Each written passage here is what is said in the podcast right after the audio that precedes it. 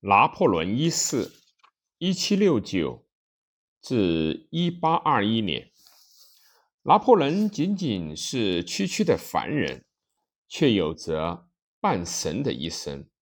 歌德，拿破仑·波拿巴像一个巨人，驾驭着那个时代。亚历山大与查理曼之后，立志建立如此庞大帝国者，再无他者。拿破仑妄图征服东起俄国至埃及一线，西起葡萄牙至英伦三岛一线。即便未能完全如愿，凭其傲人的军事才能，他仍将西班牙、荷兰、瑞士、意大利及德国大部分地区纳入到法国领土。然而，战事持续了二十年，死者与。六百万。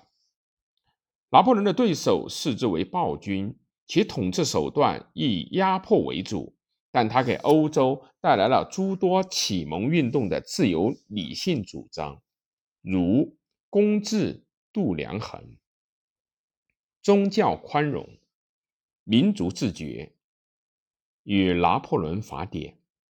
他是个纯粹的贵族，但容取一切信仰与理念。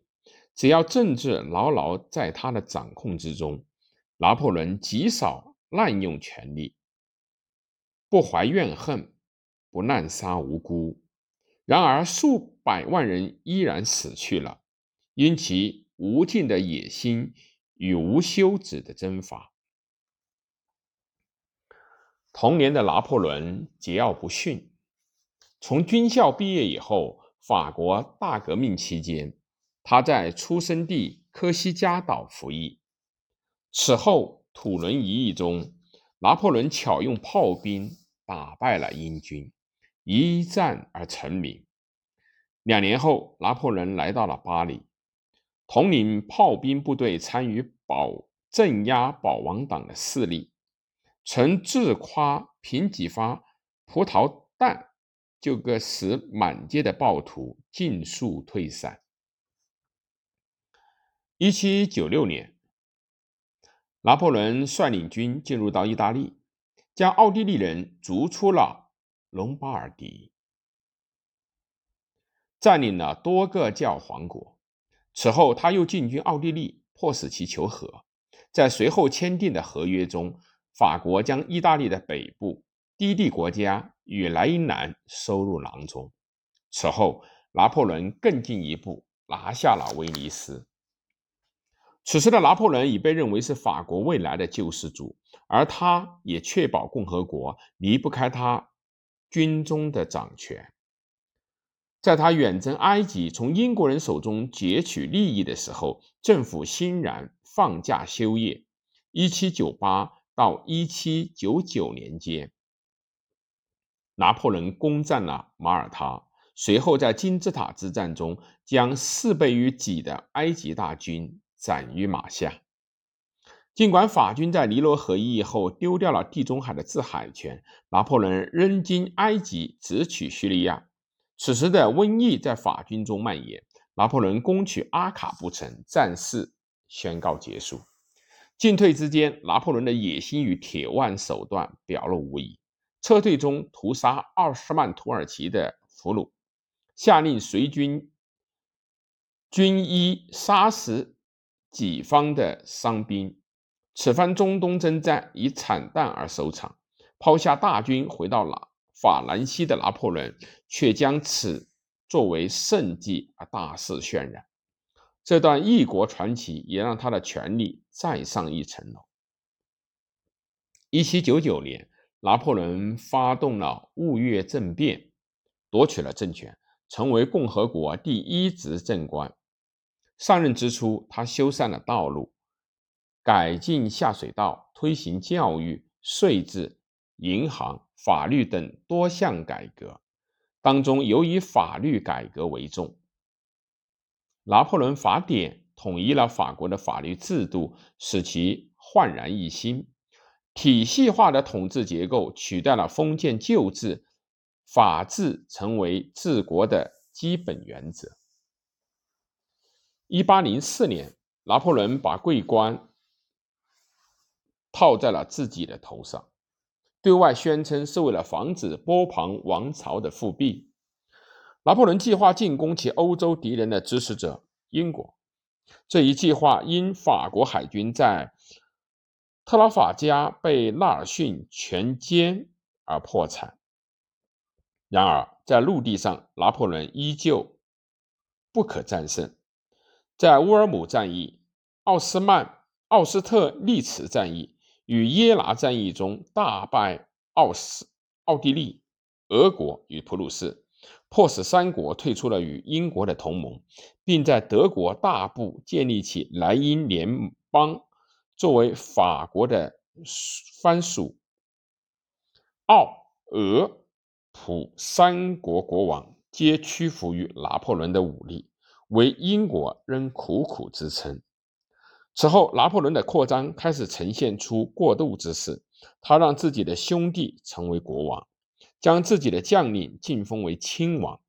一八零八年，拿破仑强行将自己的兄弟此前曾是那不勒斯国王的约瑟夫扶植成为西班牙的国王。此举激起了西班牙人民的武装反抗，英国随即派兵前来援助。此后数年，大批法军被英西联军牵制于伊比利亚半岛。而无法调动。拿破仑娶了贵族的寡妇瑟芬·博阿尔内为妻，他爱她，而她却无法为他诞下子嗣。拿破仑被迫、被辟、被被逼而离婚，并计划娶沙皇亚历山大一世的妹妹。这是一桩尊贵而政治目的明确的婚事，正如他们在铁尔西特商量好的那样。根基未稳的拿破仑很大程度上要依赖他和沙皇的私交。然而，亚历山大对拿破仑的钦佩已大不如前了。俄国打算反抗法兰西的统治，亚历山大否决了这桩婚事，拿破仑只得退而求其次，娶了奥地利公主玛丽·格伊路易莎。路易莎为拿破仑产下一子，罗马王拿破仑二世。法兰西第一帝国的虽有了继承人，但此时的局势正在悄悄发生变化。俄国开始从拿破仑对英国的封锁线上撤离。一八一二年，拿破仑组建起了六十万大军远征俄国，伴随着出征的号角，他的自负也达到了顶峰。面对锋芒毕露的拿破仑大军。俄军避免正面交战，利用战略纵深后撤，同时采取了坚壁清野的战术。法军一路取胜，但损伤巨大。俄军在莫斯科城下筑起最后的防线。博罗迪诺战役最终成了史上伤亡最惨重的交战之一。拿破仑拿下了莫斯科，却。无法迫使俄国人坐到谈判桌前。法军的补给线过长，俄国的严冬也降临了。拿破仑别无他法，只得在寒风中撤退。最终，只有四万人回到了法国。拿破仑的失利鼓舞了欧洲诸国，新的反法同盟又组建起来，联军在西班牙和莱比锡大败法军，并于1814年攻克了巴黎。拿破仑被流放到了厄尔巴岛，然而拿破仑还不服输，他于次年逃离了小岛，以胜利者的姿势北上巴黎。一路上，他对阻拦自己的士兵说：“若你们中有人想对你们的皇帝开枪，悉听尊便。”在旧部的拥护下，他重新登上了皇位。但好景不长，同年的六月十八号，滑铁卢一役。终结了拿破仑的复辟，后称百日王朝而结束。诚如联军统帅威灵顿公爵所言，此乃最惊险的一战。但无论如何，拿破仑的失败已无可挽回。这位二度被摘下皇冠的前任皇帝被流放到南大西洋的圣赫勒拿岛，于1821年死于胃癌。后来，当威灵顿公爵被问到谁才是他心目中最伟大的将领的时候，他答道：“现在、过去及任何时代，唯有拿破仑。”